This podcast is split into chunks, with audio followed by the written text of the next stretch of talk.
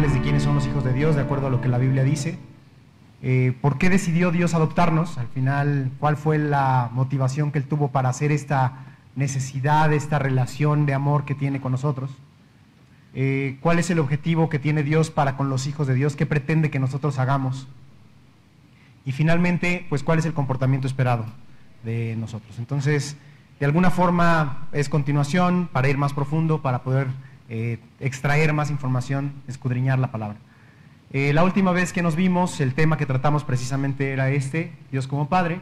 Y bueno, yo les decía que en el Antiguo Testamento se creía que éramos hijos de Dios o eran hijos de Dios solamente aquellos, o solo por el concepto de, pues Dios nos creó. Entonces, porque Dios nos creó y si yo creo eso, yo creo que Dios me creó, pues entonces yo soy hijo de Dios. Eso fue todo el mensaje del Antiguo Testamento en relación a la, a la opinión de Dios como Padre. Ahora, como, en el Nuevo Testamento, los cuatro nuevos, los evangelios, los cuatro nuevos libros del Testamento, el Nuevo Testamento, es Dios como Padre de Jesús. Y ahí vemos precisamente cómo pues, se hace referencia a este tema. Finalmente, pues el Dios, como Padre de la Iglesia, que es justo a lo que hoy me voy a querer enfocar eh, en más detalle. Y bueno, entonces la pregunta es, ¿quiénes son los hijos de Dios de acuerdo a esto que acabamos de comentar? Como les decía, pues los que creen en que la creación, en, que somos hijos de Dios por la creación, eh, viene seis veces en el Antiguo Testamento, en Génesis y en Job se menciona los hijos de Dios, el texto así, los hijos de Dios, y también en Oseas. Y si se dan cuenta, en Génesis y en Job se presenta como, como referencia a ángeles o a seres espirituales. Sin embargo, en Oseas se refiere principalmente al pueblo de Israel. Entonces es lo que les decía, si crees que Dios te creó, seas un ser espiritual, un ángel o una persona, eres hijo de Dios el unigénito del Padre, veíamos que eh, unigénito significa de una sola especie, o de un, el único de esa especie, y pues el único de esa especie es Jesús, porque fue el único que realmente fue procreado, digamos, por el Espíritu Santo, por Dios, y es el único que es hijo de Dios eh, en, la tierra. Y esto viene profetizado en Isaías 7:14 y confirmado en Mateo 1:23. Eh, simplemente quería yo ponerlo como referencia para que ustedes lo tengan, pero en realidad eh, Isaías dice que una virgen concebirá y pues el ángel se lo hace saber a María diciéndole que es el cumplimiento de esa profecía. Y bueno, finalmente todos los que aceptan el espíritu de adopción, refiere el Nuevo Testamento y lo veíamos la vez pasada y, en particular con el versículo de Juan 1.12. La, pregunta que yo les hice o lo que yo le hago es, eh, ¿sabías que no todos somos hijos de Dios? Esa es la pregunta que yo normalmente manejo para esta, este versículo. Y pues la respuesta es que solamente son hijos de Dios eh, aquellos que han aceptado a Dios. Entonces, eh, más a todos los que lo recibieron, a los que creen en su nombre, les dio la potestad de ser hechos hijos de Dios. Y yo les decía que este versículo me gusta porque lo puedo ligar con Apocalipsis 3:20. Así fue probablemente como yo me convertí y así es como he utilizado el versículo para compartir con otras personas. Aquellas personas que dicen, yo no sabía que yo no era hijo de Dios, eh, ahora que me lo muestras, entiendo que tengo que creer y tengo que recibir, eh, pues, precisamente a, que Dios envió. Pero, ¿cómo hago eso? ¿Qué tengo que hacer para recibirlo? Y entonces lo que me gusta mencionar es, pues, que Jesucristo vivió la vida que tú y yo no podemos vivir, eh, murió por nuestros pecados, resucitó al tercer día y limpio de pecado nos dice que Él está a la puerta de nuestro corazón, tocando y llamando, para que si alguno de nosotros puede abrir la puerta, escuchar su voz y abrir la puerta, Él va a tener comunión con nosotros. Él va a estar con nosotros para toda la eternidad. Muy bien, pues entonces lo importante ahora es preguntarnos, ¿por qué decidió Dios aceptarnos como sus hijos o adoptarnos como sus hijos? Y aquí me gustaría que fuéramos descubriendo el tema eh, para ver qué significa esto de adopción o esto de adoptar, quiénes han sido adoptados. En la Biblia vienen algunos ejemplos, eh, en el mundo hay muchos ejemplos que son también adoptados. Entonces la primera pregunta es, ¿quién es un candidato para ser adoptado? O sea, ¿quién es una persona que podría ser adoptada por alguien más? Bueno, pues una persona que puede ser adoptada por alguien más es una persona que no tiene papás, o sea, un huérfano que vive sin padres, o tal vez sí tiene papás, pero sus papás están imposibilitados para atender de, su vida. Eh, entonces es muy interesante preguntarnos, pues, ¿qué tendría eso de relación con nuestra vida? antes de llegar a ese punto me gustaría preguntarme qué ejemplo de adopción tenemos en la Biblia. Entonces seguramente ustedes tienen varios ejemplos, pero uno que a mí me parece muy claro y que lo dice con, la palabra textual es el caso de Esther. No sé si recuerdan que Esther fue adoptada por su primo Mardoqueo. Entonces eh, vamos a ver por favor Esther 2.7. Eh, en Esther 2.7 vamos a encontrar precisamente a lo que se refiere este, este versículo. Muy bien. Eh, lo que tenemos entonces es, en Esther 2.7, pues nos dice que había, criado a Hadasa, es decir, Esther, hija de su tío, porque era huérfana. Y la joven era de hermosa figura y buen parecer. Pero a donde me quiero enfocar, y es lo más relevante para lo que estamos hablando el día de hoy, pues es precisamente que cuando su padre y su madre murieron, Mardoqueo la adoptó como hija suya. Es decir, Esther estaba en una condición de, eh, pues de alguna manera de soledad, de incapacidad, era una joven, era una pequeña, y como sabemos en el pueblo de Israel, además de todo, pues no tenía quien pudiera eh, cuidar de ella. Así es que Mardoqueo tomó esa responsabilidad, la crió como su hija y pues le dio la oportunidad de convertirse después ya en una mujer. Eh, quien además Dios utilizó, como sabemos muy claramente. Muy bien, pues entonces, ¿esto cómo se relaciona con nuestra vida? Nosotros de alguna manera estamos en esta misma condición, eh, de alguna forma estamos lejanos de eh, pues tener papás, tal vez no los tenemos, o los tenemos pero no son funcionales espiritualmente hablando. Y específicamente a lo que nos referimos aquí es, pues tenemos que preguntarnos cuál es la adopción espiritual. Entonces, Dios dice que nosotros somos candidatos para ser adoptados espiritualmente, porque en realidad estamos en esa condición. Somos huérfanos, es decir, sin padre espiritual, o somos nuestros padres espirituales, nuestro padre espiritual está imposibilitado para atendernos. Entonces, eh, pues seguramente ustedes ya saben para dónde me voy dirigiendo y hacia dónde vamos a llegar en relación a quién es este padre que nos está eh, de alguna manera cuidando y por qué está imposibilitado para cuidarnos. Eh, precisamente aquí viene una pregunta, una pregunta que pues la respuesta es dura, pero es verdadera. Y pues eh, me gustaría preguntarnos, ¿qué dice Jesús acerca de quién es nuestro Padre? Entonces, pues este versículo es amplio, trae mucha información, entonces si quieren vamos a Juan 8, 42. En realidad es el 44, pero me gustaría que leyéramos Juan 8, 42 al 47. Muy bien, pues entonces en Juan 8, 42 al 47, nos dice lo siguiente. Jesús entonces les dijo, si vuestro Padre fuese Dios, ciertamente me amaríais, porque yo de Dios he salido y he venido, pues no he venido de mí mismo, sino del que me envió. ¿Por qué no entendéis mi lenguaje? ¿Por qué no podéis escuchar mi palabra? Vosotros sois de vuestro padre el diablo y los deseos de vuestro Padre queréis hacer. Él ha sido homicida desde el principio y no ha permanecido en la verdad, porque no hay verdad en él. Cuando habla mentira, cuando habla mentira, de suyo habla, porque es mentiroso y padre de mentira. Y a mí, porque digo la verdad, no me creéis. ¿Quién de, eh, ¿Quién de vosotros me redarguye de pecado? Pues si digo la verdad, ¿por qué vosotros no me creéis?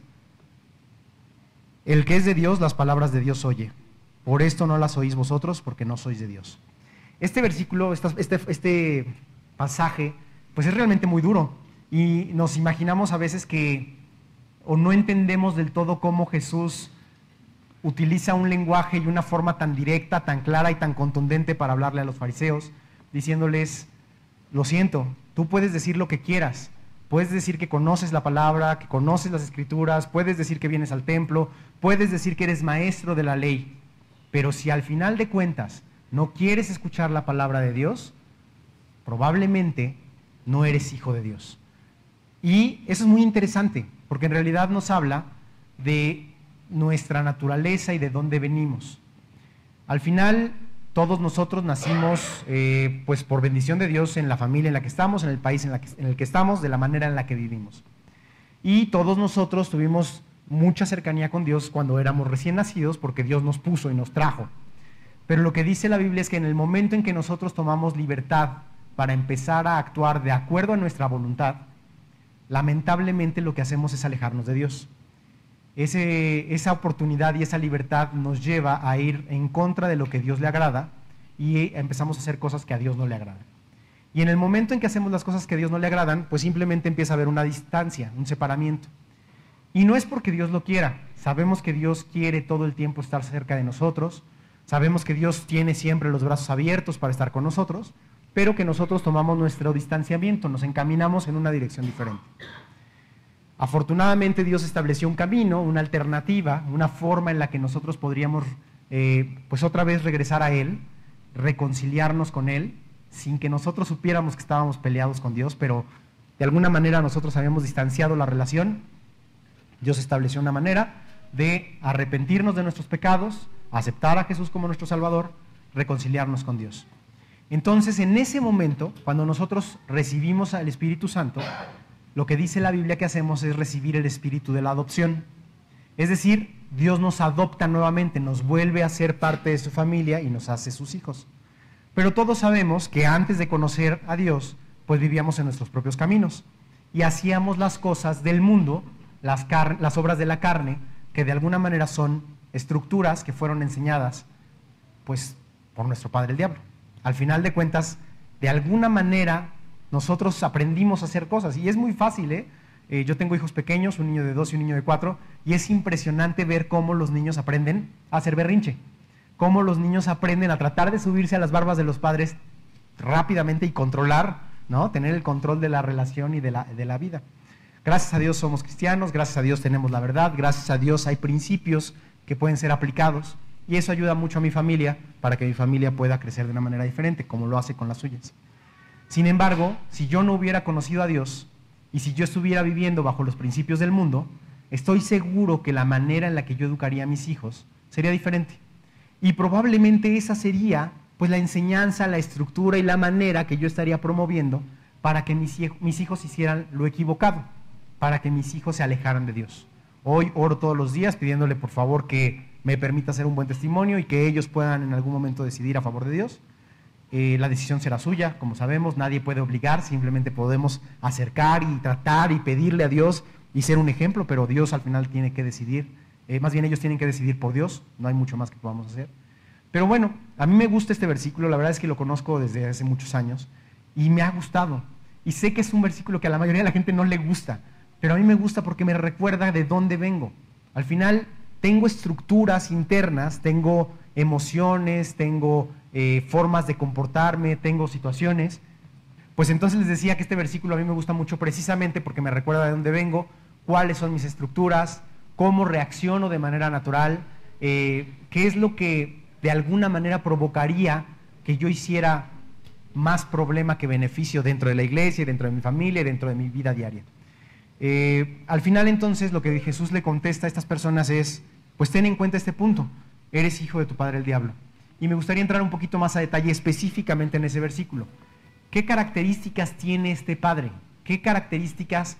¿Por qué, este padre es eh, un padre incapaz de cuidar de nosotros? Pues simple y sencillamente porque en realidad él es eh, un homicida.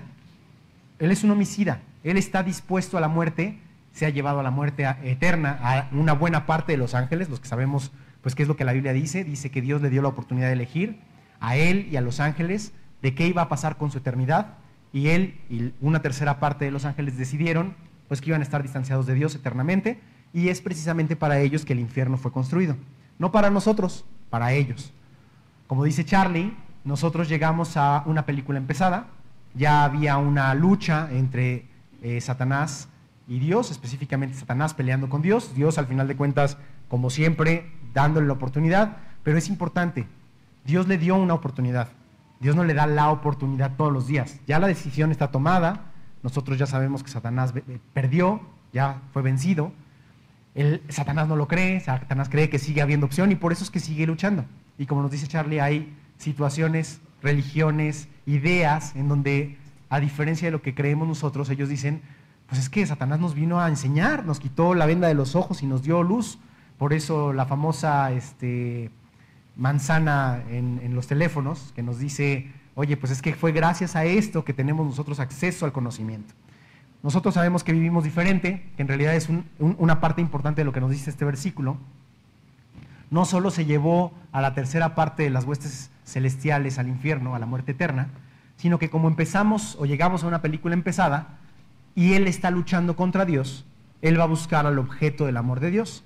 ¿Y quién es el objeto del amor de Dios? Nosotros, la humanidad. Dios decidió que por los hombres y las mujeres, por la humanidad, Él iba a mandar a su Hijo Jesucristo a vivir la vida que no podemos vivir, a morir por nuestros pecados, a pagar por ellos y a darnos la oportunidad de la vida eterna. Entonces, ¿qué es lo que está haciendo Satanás? Pues no solamente busca ser homicida, mandarnos a todos los que pueda a la muerte eterna, sino más importante, decirnos que cuando Él habla de mentira, de lo suyo habla, porque Él es mentiroso y es el padre de la mentira. Por eso lo que te acabo de decir, ha confundido, ha cegado, ha puesto vendas en los ojos de aquellos que quieren creer, pues que número uno, existe la posibilidad de la victoria en Satanás. Eh, número dos, que Él está haciendo lo correcto porque nos está abriendo los ojos para aprender del mundo. Y pues que en realidad eh, nosotros no tenemos una obligación o una responsabilidad o no estamos en una batalla, no estamos dentro de una lucha. La realidad es que sí lo estamos y eh, recordamos, y todo el mundo lo, lo, maneja de diferentes maneras, pero por ejemplo, ¿cómo es Satanás mentiroso? Pues alumbrando y haciendo brillar algo que no tiene brillo. Es decir, hay quienes necesitan de la fama, de la fortuna, del dinero, de la belleza. Y entonces Satanás dice, pues eso es lo que quieres, eso es lo que te voy a dar. Al final de cuentas yo te voy a distraer de la manera en la que tú quieras ser distraído. Yo te voy a llevar por la manera y el camino en donde tú no quieras estar. ¿Por qué? Porque soy el padre de mentira. Yo voy a hacer lo necesario para que tú te confundas. Tú y yo sabemos que antes de estar aquí probablemente teníamos los ojos cegados, probablemente vivíamos en mentira, en confusión, y nuestros comportamientos pues no eran del todo agradables a Dios.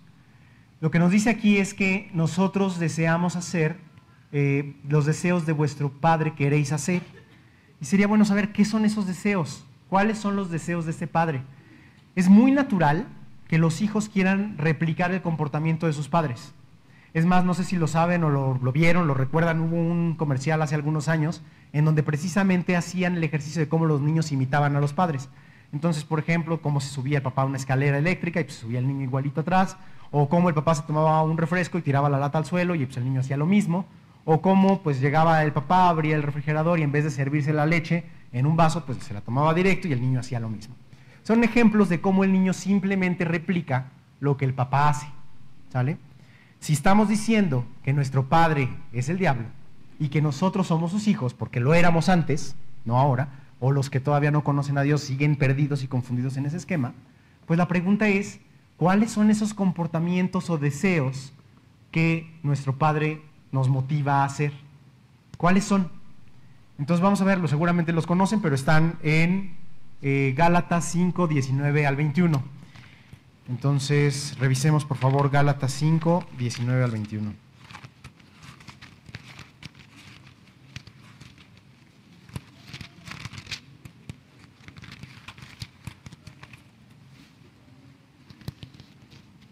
Muy bien, Gálatas 5, 19 al 21 dice lo siguiente.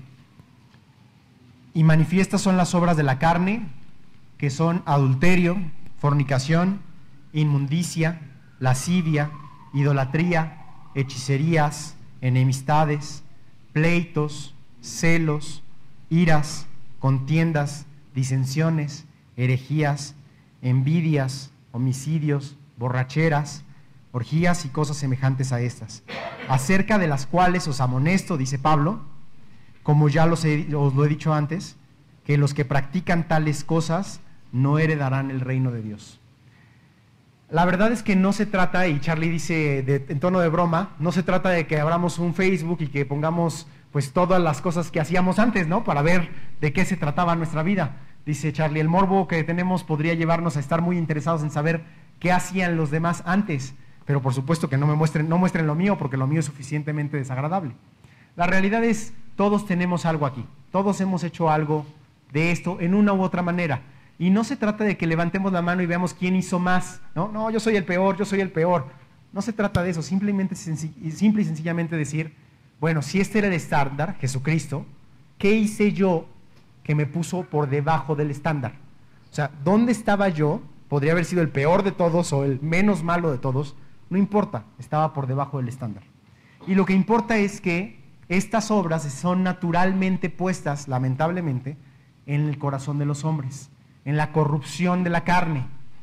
Dice Charlie, no somos homicidas, pues porque no está permitido, ¿no? Pero si te dijeran, los jueves en las noches se permite que cualquiera se encargue de su mejor amigo o su peor enemigo, pues quién sabe cuántos de aquí no estaríamos en esa condición, ¿cierto?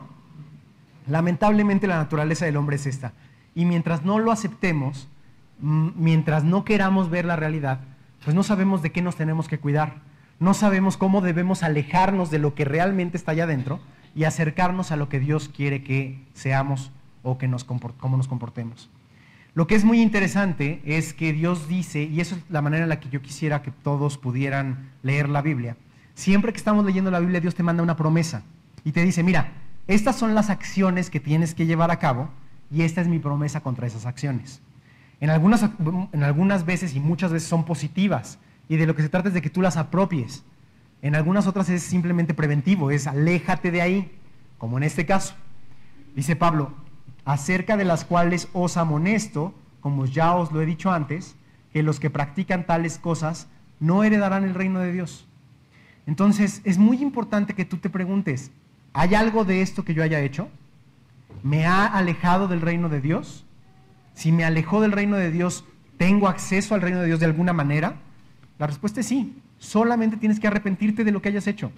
Solamente tienes que pedirle a Dios perdón por aquello que hayas hecho mal ir con Él con un corazón dispuesto y humilde para decirle, límpiame, límpiame de mi pecado, me arrepiento, acuérdate que el arrepentimiento tiene dos partes, número uno, pides perdón porque te aleja, o sea, te, te incomoda, pero la segunda y más importante es te alejas de Él. Si tú nada más pides perdón, pero sigues y sigues y sigues y sigues, no te arrepentiste. Nada más estás queriendo quedar bien, aparentando. Pero si te arrepientes, pides perdón y te alejas de esa mala acción. Ahora hay gente que dice, oye César, es que no puedo, no tengo la fuerza de voluntad para alejarme de aquello que en algún momento me aquejó. Eh, soy como un cien pies que tiene varios pies lastimados y pues voy cojeando. Sí, lo sé, todos tenemos lo nuestro. Pero ¿qué tienes que hacer? Fortalecerte en Dios. Tienes que ir a Dios y decirle, perdóname y dame tu gracia. Ese trabajo gratuito tuyo que me va a reconstruir, ese trabajo tuyo que me va a hacer más fuerte. Eso es lo que yo, yo te pido, Dios, que tú limpies, de limpies mi vida y me lleves a ser más como tú quieres que sea. Eso es lo que al final de cuentas, pues Dios quisiera que estuviéramos haciendo.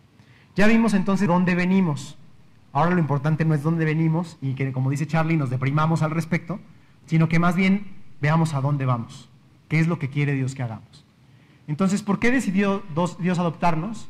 En Efesios 1, 3 al 6 podemos encontrar las respuestas. Entonces, Efesios está en la siguiente página, digamos, donde estamos. Efesios 1 del 3 al 6. Y me gusta cómo Pablo siempre empieza sus cartas pues agradeciendo a Dios y dando mucha claridad de quién es Dios, quién es Jesús, qué, mensaje nos está pasando. En, en Efesios 1.3 dice, bendito sea el Dios y Padre de nuestro Señor Jesucristo que nos bendijo con toda bendición espiritual en los lugares celestiales en Cristo. Número uno, nos dice quién es el Padre, ya lo estamos viendo, de quién es Padre, específicamente de Jesús, y además qué hizo por nosotros. Nos bendijo en, con toda bendición espiritual en los lugares celestiales. Es decir, nos está dando toda su bendición, todo su cuidado, todo su apoyo para llegar al cielo. ¿sí? Además de eso nos dice que el 4, según nos escogió en Él antes de la fundación del mundo, para que fuésemos santos y sin mancha delante de Él. Aquí ustedes se preguntarán, oye, eh, César, esto es un tema eh, calvinista, ¿no? Estamos ya diciendo que estamos predestinados para ser salvos o santos. La respuesta es la siguiente, Dios decidió que toda la humanidad fuera santa y sin mancha. Dios decidió y se lo regaló a todos diciéndoles, aquí está la oportunidad para cada uno de ustedes. Pero la, salvación tiene dos partes. Él ya hizo lo que le toca, ahora cada uno de nosotros tenemos que decidir aceptar el pago que Jesús hizo en la cruz por nosotros. Al final de cuentas, Él no nos predestinó como de una manera que no podamos elegir, sino Él nos puso en el camino y nos hizo escuchar y Él promete que nunca jamás va a dejar a nadie sin escuchar la palabra. Y me acuerdo que muchas veces nos preguntamos, sobre todo los de la ciudad o el Estado de México, diciendo, oye, ¿y en África? ¿Quién le habla a la gente de África? Y lo más impresionante es que los africanos dicen, oye, yo tengo el cielo, los animales, la luz, los que no viven en, una zona tan urbana. Y siempre se preguntan, ¿y a, los mexicanos o a los que viven en la gran capital, quién les habla de Dios? La realidad es que todos nos preguntamos eso, pero lo maravilloso es que Dios nunca deja a uno sin escuchar. Todos hemos tenido la oportunidad de escuchar, todos hemos tenido la oportunidad de decidir, todos hemos tenido la oportunidad de escoger si queremos seguir este camino que Dios nos da o no. En el 5 dice, en amor habiéndonos predestinado para ser adoptados, hijos suyos por medio de Jesucristo, según, según el puro afecto de su voluntad. Es decir, Dios lo hace por amor. Dios estableció por su deseo, por su voluntad, darnos la oportunidad de ser adoptados por Dios. Y lo que Él dice que quiere que suceda es que, eh, pues en realidad entendamos que es una, es una respuesta de amor. Lo que les decía hace rato, ¿quién es el objeto del amor de Dios? Nosotros. Lo podemos repetir como algo que nos han enseñado en el discipulado o en la predicación en otro momento, o lo podemos creer. Dios lo deja en la palabra claro porque te dice, y te lo repite, además es reiterativo, te amo, te amo, te amo. Y Dios siempre ama primero. Entonces, Dios dice que por eso Él nos regaló la oportunidad del perdón para ser adoptados hijos suyos. Y bueno, el 6 finalmente, para alabanza de la gloria de su gracia, con la cual nos hizo aceptos en el amado. Entonces Dios dice que tiene un propósito. Tú y yo nos convertimos para hacer alabanza de la gloria de Dios. Alabanza de la gloria de su gracia, dice aquí. Entonces, ¿cómo alabamos? ¿De qué manera podemos alabar a Dios? ¿Cantando? Es una manera de alabar, por supuesto, y qué bueno que lo hacemos. Pero hay muchas maneras de alabar a Dios. Y Dios quiere que alabes a Dios con tu vida, todos los días que tú seas una alabanza a Dios, que simplemente por existir la gente dé gracias a Dios por tu vida, porque tú eres un reflejo de ello. Bueno, entonces, ¿por qué decide Dios adoptarnos? Eh, dice aquí, si el único objetivo de Dios fuera la salvación, y esto es algo que yo siempre me he preguntado, y siempre he dicho cuando tengo la oportunidad de compartir con alguien, y específicamente cuando comparto discipulado, si Dios solamente buscara tu salvación, ¿qué sentido tendría que estuviéramos aquí hoy? ¿Por qué seguiríamos viviendo? Siempre he pensado, si Dios lo que le interesara fuera mi salvación, en el momento en que yo acepté a Jesús como mi Salvador, en el momento en que abrí las puertas de mi corazón para que el Espíritu Santo entrara a morar ahí, en ese momento yo tendría un infarto fulminante y, estaría con Dios. Y la verdad es que ojalá hubiera sido así porque qué maravilla estar al lado de Dios eternamente. Pero dice Dios, no, tengo un propósito adicional sigues viviendo porque tengo un plan para tu vida, porque quiero que hagas algo más que solamente ser salvo tú, ser salvo tú y tu casa tal vez. Eh, entonces, ¿cuál sería este propósito más allá de la salvación individual? ¿Qué es lo que Dios nos quiere pedir o por qué lo estamos buscando, por qué lo estamos haciendo?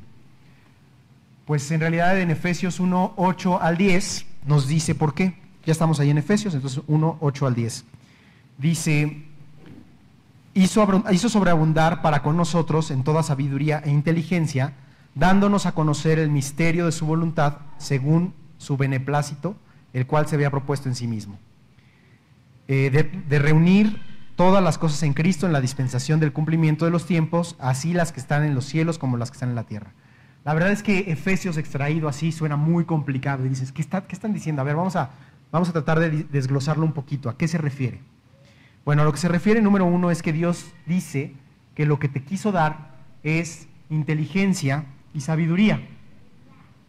O sea, si recuerdas en Proverbios, dice que Dios, el conocimiento del Altísimo, hasta a los simples hace sabios. Tenemos que recordar, y probablemente en este caso haya muchos que son muy inteligentes, que han demostrado mucha capacidad, pero tenemos que recordar que cuando Pablo fue, por ejemplo, a, a Grecia, les decía, pues sí, ustedes pueden eh, hablar y pueden eh, argumentar y pueden tener muchísimos adeptos de acuerdo a su argumentación. pero su sabiduría es una sabiduría humana, es una sabiduría que se acaba con la muerte, es una sabiduría que, que no procede más allá de lo, en lo eterno o en lo espiritual. A la sabiduría a la que Dios se refiere, con la que Dios quiere compartirnos, es la sabiduría eterna, el conocimiento del Altísimo. Por eso es que nosotros todos los días leemos nuestra Biblia para descubrir quién es Dios, quién es Jesús y qué pretende que suceda en nuestra vida. Lo segundo que nos dice aquí es que Él tiene un, misterio de su voluntad. Esto es interesante. Aquellos que les gustaba o no les gusta leer las novelas policíacas en donde hay misterio y estás tratando de desglosar o, o de descubrir qué es lo que hay ahí. Bueno, también aquí Dios te dice, tengo un misterio de acuerdo a mi voluntad y es importante que lo descubras. Es importante que sepas, número uno, por qué sigues viviendo después de haber aceptado a Dios como tu, Salvador. O si no lo has aceptado, bueno, ¿cuál es el primer paso? Aceptarlo y qué más quiero de ti. Dice aquí que además, eh, según su beneplácito, su buena voluntad, su buen deseo, se había propuesto en sí mismo. ¿Qué cosa? ¿Qué es lo que dice Dios que va a hacer? ¿Qué es lo que dice Dios que ya hizo? Lo que dice es que Él va a reunir todas las cosas en Cristo dice que Cristo va a ser el único camino, y lo dice en los Evangelios. Yo soy el camino, la verdad y la vida, y nadie llega al Padre si no es por mí. Esto es importante porque nos tenemos que preguntar, y sobre todo aquellos que no conocen todavía a Dios o que vienen por primera vez o que han escuchado pero no han tomado una decisión, es, ¿hay otra manera de llegar a Dios? ¿Puedo hacer buenas obras y con eso llegar a Dios? ¿Puedo hacer una manda? Este, ¿Puedo comprometerme a irme de rodillas de un lugar al otro y con eso voy a llegar a estar con Dios? ¿Puedo pues simplemente corregir mi humanidad y tener una cierta rectitud en mi forma de proceder y con eso ya tengo acceso al cielo? Lo que dice Dios es que no, que Él ha puesto y ha sujetado todas las cosas a Cristo y que todas las cosas van en un momento dado a ser juzgadas por Cristo y que quien venga a Dios a través de Cristo pasará y quien llegue a Dios por sus propios méritos y por su propia buena eh, historia, sea la que sea que, maneje, no pasará. Tendrá que ir a, a pagar por sus pecados eternamente. Entonces Dios es muy claro que al final de cuentas este es el mensaje que Dios quiere que manejemos, que Dios quiere que tengamos en la mente, en el corazón, dice la, dice la Biblia que hasta en los pies, ¿no? Por el apresto de la justicia nos debemos de mover y todo lo que dice precisamente Efesios, Efesios 6, cuando quiere que nos vistamos de la armadura de Dios. Ahí dice todo lo que Dios quisiera que estuviéramos haciendo en esta batalla. En específico entonces, si ya entendimos que no solamente es nuestra salvación personal, sino adicional a eso, quiere, quiere más, pues vamos a tratar de extraerlo. Número uno, dice que nos quiere santos. ¿Recuerdan qué significa santos? ¿Qué significa ser santo? Apartado, apartado del pecado, alejado del pecado, dejar de hacer aquellas cosas que dijimos que eran las obras de la carne, aquellas cosas que tú y yo solíamos hacer y que hoy tenemos la oportunidad de elegir no hacer. Quiere además que seamos sin mancha. Es muy claro, o sea, al final de cuentas, no solamente, y es redundante, una es alejarte del pecado, pero la segunda es que tengas esta, esta vestimenta limpia. Yo siempre he visto, tratando de hacer las analogías y las imágenes que dice Charlie que eh, se hacen a veces en la cabeza, eh, me imagino como que el día de mi conversión, pues Dios abrió un archivero, sacó mi archivo y dijo, mira César, esto es todo lo que traes. Y la verdad es que todo lo que traes está bastante feo, si es que ten cuidado. Eh, vamos a hacer esto, si tú aceptas a Jesús como tu Salvador, yo tomo tu file, lo pongo en la trituradora, agarro una hoja nueva y todo queda limpio, como, hasta, como, puede estar, como en esta hoja. El día de mi conversión, el día de mi arrepentimiento, el día que acepté a Jesús, la hoja estuvo blanca. Pero vivo en el mundo y me sigo manchando todos los días. ¿Qué tengo que hacer para que esa hoja siga blanca? ¿Recuerdan qué tenemos que hacer? ¿Cómo? Pedir, pedir disculpas, todos los días acercarnos a Dios y decirle, Dios, discúlpame por lo que hice hoy. Con un corazón arrepentido dice Dios que Él te va a volver a limpiar. Él te va a volver a dejar la hoja limpia, como estuvo, para que cuando llegues allá tengas la hoja perfecta. Si lo quieres ver en ropa, pues imagínate que tú estás vestido como pues un pordiosero que vive en la calle, que camina entre los coches y que está lleno de hollín, y que Dios dice, mira, vamos a quitarte tus ropas viejas, vamos a ponerte ropas nuevas, y así es como Dios te quiere ver llegar al cielo, brillante, con lino blanco. Pero al final de cuentas vivimos en el mundo y ahí podemos en cualquier momento volvernos a ensuciar. Dios dice, te entiendo, no quiero que vivas alejado de la gente, no quiero que vivas alejado de la vida real, lo que quiero es que te alejes del pecado, que no tengas mancha, que llegues a mí y te disculpes y yo te vuelva a limpiar. Dice que Él tiene el puro afecto de su voluntad y la verdad es que esto es bien difícil para aquellas personas que se convierten y, llegan por primera vez porque quieren tener la información del texto completo. Y en muchas ocasiones la respuesta es, pues porque así Dios quiere, porque esa es la voluntad de Dios, porque Dios así lo dijo. Ay, ahí me dices que nada más tengo que creer, cierro mis ojos y creo. No, a mí me gusta usar el cerebro. Y a mí también. Es más, Romanos 12 dice que eh, demos nuestros cuerpos en sacrificios santo, agradable a Dios, como culto racional. Sí, usa tu cerebro, síguelo usando. Pero va a haber momentos en los que llegues al límite. Vas a llegar al punto de decir, bueno, pues ya le busqué por todos lados en la Biblia y no tiene una respuesta clara. Y Charlie dice, apúntatelas y cuando llegues al cielo le preguntas.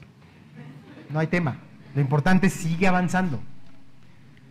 Quiere que entonces seamos alabanza de su gloria y quiere entonces que vivamos en inteligencia, sabiduría para compartir precisamente el misterio de su voluntad. Entonces, ¿cuál es el objetivo que Dios tiene para nosotros como hijos de Dios si ya decidimos aceptar a Dios como nuestro Salvador? Pues es muy sencillo y la verdad es que se resume en un versículo precioso, que es precisamente Mateo 28, 19. Eh, pues los que no lo conozcan, podemos regresar un poquito. Mateo 28, 19 es, un, es una gran, le llaman así, la gran comisión, es un gran eh, objetivo a cumplir, pero dice Dios que Él lo va a hacer por nosotros. ¿Y cuál es este versículo? pues lo que dice es, por tanto, id y hacer discípulos a todas las naciones, bautizándolas en el nombre del Padre, del Hijo y del Espíritu Santo. ¿Cuál es la razón por la cual Dios nos permite seguir viviendo? Es esta. Porque no solamente le interesa tu salvación, sino le interesa que tú seas útil para compartir el mensaje a otros. Que tu vida sea útil para que los otros se pregunten, como las piedras de testimonio, ¿qué pasó aquí? ¿Qué es lo que hay aquí? Para aquellos que no sepan a qué me refiero con las piedras de testimonio, pues era muy común que los israelitas precisamente levantaran piedras de testimonio donde Dios había hecho algo importante. Ejemplo, cuando pasaron por el Jordán, pues Dios les dijo, saquen de ahí unas piedras para que creen las piedras de testimonio. Y lo que dice Pedro es que las piedras de testimonio somos nosotros. Tú y yo somos esa piedra de testimonio que el mundo observa y dice, oye, ¿qué pasó aquí? Cuéntame la historia, ¿por qué hay una piedra de testimonio? ¿Quién eras tú antes y quién eres tú ahora? ¿Qué ha sucedido? Entonces, Dios quiere que vayamos por las naciones. A diferencia de antes, como dijo Charlie, antes las naciones tenían que ir al pueblo escogido de Dios. La gente se movía a Israel. Hoy los hijos de Dios se mueven a las naciones. Van y hablan de Dios, comparten el Evangelio por el mundo y los hacen discípulos. ¿A qué se refiere a ser los discípulos? simplemente instruirlos en la doctrina de Dios, enseñarles lo que Dios tiene que decir, ayudarles a quitar obstáculos de lo que hoy estoy leyendo y no entiendo, ayudarles a decir, mira, yo tampoco tenía conocimiento, pero hoy ya llevo años leyendo la Biblia y te puedo decir que tu duda se resuelve con otro versículo de la Biblia que está aquí. Es muy importante que no compartas tu opinión, porque la verdad es que siendo honestos, estaríamos en el caso de los griegos, ¿no? Argumentando y dando opiniones para tener adeptos. Se trata de que le ayudes a la gente a conectar los puntos, a realmente conocer la Biblia y decir, ok, aquí hay un versículo que hace referencia a este punto, aquí hace otro versículo referencia a este punto, ya entiendo, ya entiendo la cosmovisión de Dios, ya entiendo lo que me quiere decir, ya me quedó claro hacia dónde vamos. Muy bien, pues entonces les había yo hablado de las obras de la carne y pues me gustaría terminar con los frutos del Espíritu o el fruto del Espíritu. Entonces vamos por favor a Gálatas 5, 22 y 23. Este versículo por sí mismo podría dar hasta para, si quieres, las, prédicas suficientes para cada concepto y más. En realidad este versículo es muy completo. Y lo más interesante, y siempre me gusta compartirlo así, es que no se refiere a los frutos del Espíritu. La gente así dice, oye, es que estos son los frutos del Espíritu. No, es el fruto del Espíritu. Habla de uno, habla de uno que sucede y que tiene todas estas características es algo que Dios va a producir en ti. Y lo que Dios dice que va a producir, y a mí me gusta mucho, es, eh, este, este versículo dice más, el fruto del Espíritu es, el, es amor, gozo, paz, paciencia, benignidad, bondad, fe, mansedumbre y templanza. y ante tales cosas no hay ley. Hay gente que dice, oye César, ¿puedo decretar? ¿Puedo decretar tener esto para que yo ya decidí que hoy voy a tener el fruto del Espíritu? Pues no, no hay ley, no es algo que tú puedes imponer, es algo que Dios hace. Oye César, ¿me puedo esforzar todos los días para ser mejor, eh, como un atleta, eh, sin tomar la Biblia, por supuesto, simplemente yo esforzándome en ser mejor para tener este fruto? Pues no, dice que lo produce el Espíritu y el Espíritu se alimenta de la palabra de Dios. Oye, César, entonces puedo eh, probablemente, pues, no sé, buscarme un gurú que me pueda orientar, lejano a la palabra, por supuesto, pero enseñándome a ser una mejor persona en esta sociedad. Pues no, porque no vas a tener el fruto del Espíritu. El fruto del Espíritu es todo esto. Y en forma muy resumida, pues nos habla de un amor que no se conoce en el mundo. Es decir, no es el amor si tú haces, yo te amo, si no, es, si no es el amor de Dios. El amor, a pesar de que hagas esto, te amo. No es el gozo de, oye, me gané la lotería, estoy súper gozoso, me acaban de promover, oye, estoy feliz. Es el gozo de, estad siempre gozosos. César, siempre, me acaban de asaltar, estad siempre gozosos. Oye, pues me liquidaron, estad siempre gozosos. Oye, pues es que tuve una bronca en mi casa con mi esposa, estad siempre gozosos. La Biblia dice que tú puedes llegar a tener ese gozo constante porque Él lo produce, porque es algo que viene de la gracia de Dios y del Espíritu Santo. ¿Qué otra cosa nos pide? La paz. ¿Y a qué se refiere con la paz? Por ejemplo, la paz viene cuando Jesús está en la barca y sus discípulos lo despiertan diciendo, ¿qué no ves que nos morimos porque los vientos están eh, por, por voltear la barca? Y le dice, relájense, están conmigo, a ver, cálmense. La paz es, no importa lo que esté sucediendo, tu corazón debe estar tranquilo, debe estar calmado, debes tener a raya las emociones. Oye, César, ¿son malas las emociones? Entonces no puedo sentir emoción. Por supuesto que puedes. Dios te las dio, Dios las creó, Dios las sintió cuando se hizo hombre y Dios las siente en general. Pero lo que no puedes hacer es dejarte controlar por ellas. Eso es lo que no puedes hacer. ¿Quieres ser feliz? Sé feliz. ¿Quieres estar eh, muy alegre y quieres brincar de alegría, hazlo. ¿Estás enojado porque algo sucedió? Tienes derecho, enójate.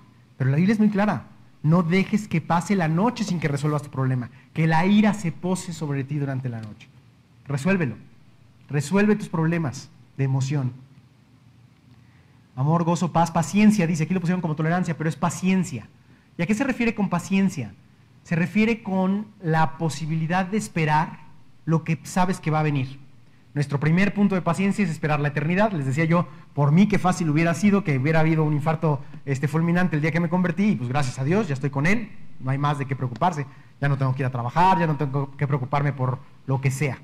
Al final de cuentas Dios dice, paciencia, espera lo que va a llegar y disfruta lo que tienes hoy. Oye, César, Dios ya te pedí, yo ya oré, ya te pedí, pero no, no respondes, no me has dado. Pues ya te respondí, o te respondí que sí, o te respondí que no, o te respondí que sigas orando, pero yo ya te respondí. Entonces tú sé paciente y espera para que veas la respuesta hecha realidad. La benignidad y la bondad son conceptos que muchas veces se confunden. Benignidad significa pensar el bien para el otro y la bondad es hacerlo. Entonces, hay mucha gente que puede pensar el bien para el otro y qué bueno, pero está sentada en su casa, como dice Charlie con la foto, pues con el control remoto y sin moverse. Eso no nos sirve. Los cristianos tienen que ser benignos y bondadosos. Tienen que pensar el bien a los demás y actuar acorde a lo que dicen pensar. Tienen que ir y ayudar a los demás cuando sea necesario. La famosa historia del buen samaritano. O sea, pasaron un político, un sacerdote, gente importante y todos dijeron, uy, pobre, quién sabe qué le pasó, esto está muy feo, está muy mal. Pero no hicieron nada. Dijeron que estaba mal, pobrecito, cómo sufre. Pensaron que era bueno que alguien le ayudara, pero no actuaron el que actuó en ese caso, el prójimo de, la persona que estaba ahí, fue el buen, samaritano, el que hizo algo. Nosotros tenemos que pensar y tenemos que actuar lo bueno. Fe, la fe es algo que dice Dios que es eh, progresivo, que es algo que Él te da, pero que te va a seguir dando y que al final de cuentas depende de dos cosas. Dice que la fe es por el oír y el oír es por la palabra de Dios. ¿Qué tienes que hacer para tener fe? ¿Qué tienes que hacer? Leer. Tienes que leer la palabra de Dios, te tienes que exponer. Oye, César, es que yo ya me cansé de leer o yo hace mucho tiempo tuve fe, pero ahora ya no tengo fe. Pues ya no tienes fe porque ya no estás expuesto a la palabra de Dios. La Biblia es muy clara. La fe es por el oír y el oír es por la palabra de Dios. Aliméntate. Oye, pero también hay otra forma de tener fe. ¿Cómo puede ser esa? Bueno, pues dice que la fe es un género que se obtiene con la oración. Entonces, ¿qué tienes que hacer? Orar y leer, orar y leer. Y dices, ay, César, qué aburrido. O sea, mejor veo la tele, ¿no? Ahí está Netflix. Ahora ya podemos usar Amazon también. Entonces, pues ya, ¿para qué quiero yo orar y para qué quiero leer? Tú decides. Tú decides si regresas a hacer las obras de la carne porque alimentas a la carne o si te conviertes en el fruto del Espíritu porque alimentas al Espíritu. Esa es una decisión personal. Nadie lo puede hacer por ti. Y finalmente templanza. Ah, perdón, fe, eh, mansedumbre. Mansedumbre. ¿Qué significa mansedumbre? ¿Con qué lo imaginas? La mansedumbre, la mejor manera de ponerlo en la cabeza es con un buey viejo. No sé, por ejemplo, ¿te imaginas a los jóvenes que viven en las áreas rurales? Su diversión es brincarse las cercas, darle una nalgada al toro y echarse a correr. Especialmente si son toros jóvenes, porque el toro joven va de volada a tratar de perseguirlo. Un buey viejo ya no se mueve. Ya dice, órale, vas, dame, no pasa nada. ¿no? no reacciona a un nivel exorbitado, no se deja fluir, simplemente es manso. El mejor ejemplo de una persona mansa es Jesús. Jesús no respondió con violencia cuando lo escupieron, cuando lo golpearon, cuando lo lastimaron. Y lo que te pide es lo mismo. Sí, César, pero él era el Hijo de Dios. Yo no. Bueno, tal vez sí. Bueno, ya no sé. ¿Soy o no soy? Es una buena pregunta. ¿Eres o no eres? ¿Eres hijo de Dios o todavía no eres hijo de Dios? Otra decisión tuya. Nadie la puede hacer por ti. Tú decides si eres o no eres hijo de Dios. Y templanza. ¿A qué se refiere la templanza? Se refiere en alguna forma a la prudencia, a pensar antes de actuar, a tomar las decisiones en frío. Muchas, muchas personas piensan que la templanza es como malabilidad de los metales y que le puedes mover y llevar. Podríamos llevarlo así, pero lo que quiere decir Dios con la templanza es una persona que es prudente al, al actuar. Una persona que no se deja de ir, o sea, si te das cuenta, vienen juntas, mansedumbre y templanza, porque primero tienes bajo control tus emociones y la segunda es, actúas pensando, actúas con la razón. Ahora, ¿cómo debes alimentar tu razón? Leyendo, llorando. Si tú alimentas tu razón con los diálogos de la telenovela de ayer, pues probablemente actúes como la telenovela de ayer. Y la verdad es que a veces las telenovelas tienen problemas, ¿sale? Entonces piensa cómo actúas, qué estás alimentando en tu cerebro para poder actuar acorde. Al final Dios dice que este es el fruto del Espíritu que Él quiere dejar en nosotros. Eh, por último, pues ya les había compartido esto, se los vuelvo a dar. Eh, Charles Spurgeon es uno de mis predicadores favoritos, eh, es un famoso predicador de los 1800 en Inglaterra, en realidad se considera como el príncipe de los predicadores, y lo que él dijo fue esto. Dice, el cristianismo, el cristiano, perdón, debiera brillar en su vida de tal modo que nadie pudiese vivir con él una semana sin conocer el Evangelio. Su conversación debiera ser tal que todos los que viven en torno suyo conozcan claramente de quién es Él y a quién sirve, y vean la imagen de Jesús reflejada en sus acciones diarias. Esta es la invitación que yo vengo a hacerles el día de hoy, pedirles que eh, recuerden de dónde venimos. Venimos de haber tenido un padre que no nos cuidó, que no nos apoyó, espiritualmente hablando. Tenemos la oportunidad de ser hechos hijos de Dios, simple y sencillamente con aceptarlo y pedirle perdón. Y tenemos la oportunidad no solo de ser hechos hijos de Dios y ser salvos, sino además de ser útiles a Dios. Dar testimonio, como esas piedras preciosas de testimonio, para que la gente que está todavía sin conocer de Dios pueda llegar a Dios y tener la vida eterna. Pues eso sería todo. Me gustaría orar entonces para terminar y muchas gracias por su tiempo. Amado Dios, te damos, Señor, infinitas gracias. Gracias por este tiempo, gracias porque nos compartes tu evangelio, tu palabra, tu amor. Gracias porque tú, Señor, pues utilizas la palabra para tocar nuestros corazones, dejar de ser corazones de piedra para ser los corazones de carne. Y gracias Dios porque nos tocas a la puerta, nos buscas sin que nosotros te hayamos buscado, nos enseñas de tu amor y hoy nos das la oportunidad de escuchar y de decidir apropiar, Señor, esta preciosa bendición que es ser hijos tuyos. Hoy quiero, Señor, pues aprovechar esta oración para pedirte perdón, pedirte perdón por todos aquellos pecados que haya cometido, pedirte perdón porque pues tal vez mi archivo está sucio. Y quiero, Señor, pedirte perdón para que tú pues me limpies, Hoy entiendo que me amas, que mis pecados me han separado de ti, que tú, Señor, has mandado a un sustituto a vivir la vida que yo no pude vivir, que Él vivió y murió por mí, que resucitó y está a la puerta de mi corazón tocando para que yo pueda tener la vida eterna. Acepto hoy a Jesús, Señor, como mi Salvador, como el Señor de mi vida. Y le dejo, Señor, controlar mi vida de aquí en adelante para que el fruto del Espíritu se vuelva una realidad en, mi vida, que yo pueda ser esa preciosa piedra de testimonio. Bendice, Señor, esta iglesia, bendice los corazones que aquí te escuchan, bendice a Charlie, nuestro pastor, a cada uno de los maestros y discípulos de esta iglesia y de la iglesia de Cristo en el mundo. Y te pedimos, Dios, en nombre de Jesús, todas estas cosas. Amén.